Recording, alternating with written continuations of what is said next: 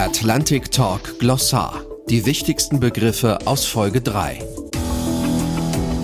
Was ist Desinformation?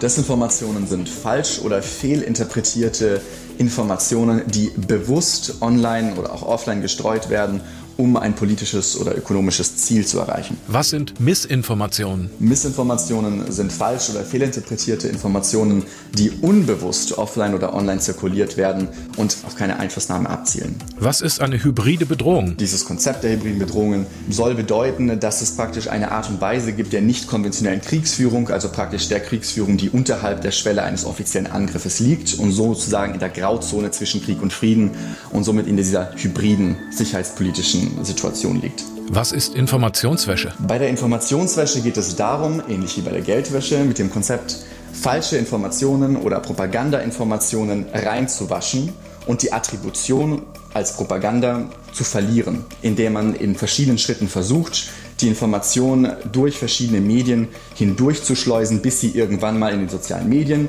oder in den Köpfen der Menschen oder sogar in den etablierten Medien landet.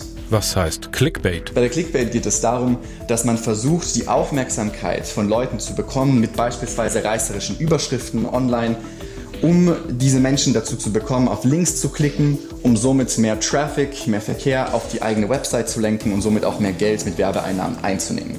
Was ist Deepfake? Bei Deepfakes geht es um das Konzept der audiovisuell manipulierten Inhalte. Also Videos beispielsweise, die eine Person anzeigen, die etwas sagt, was sie so niemals gesagt hat.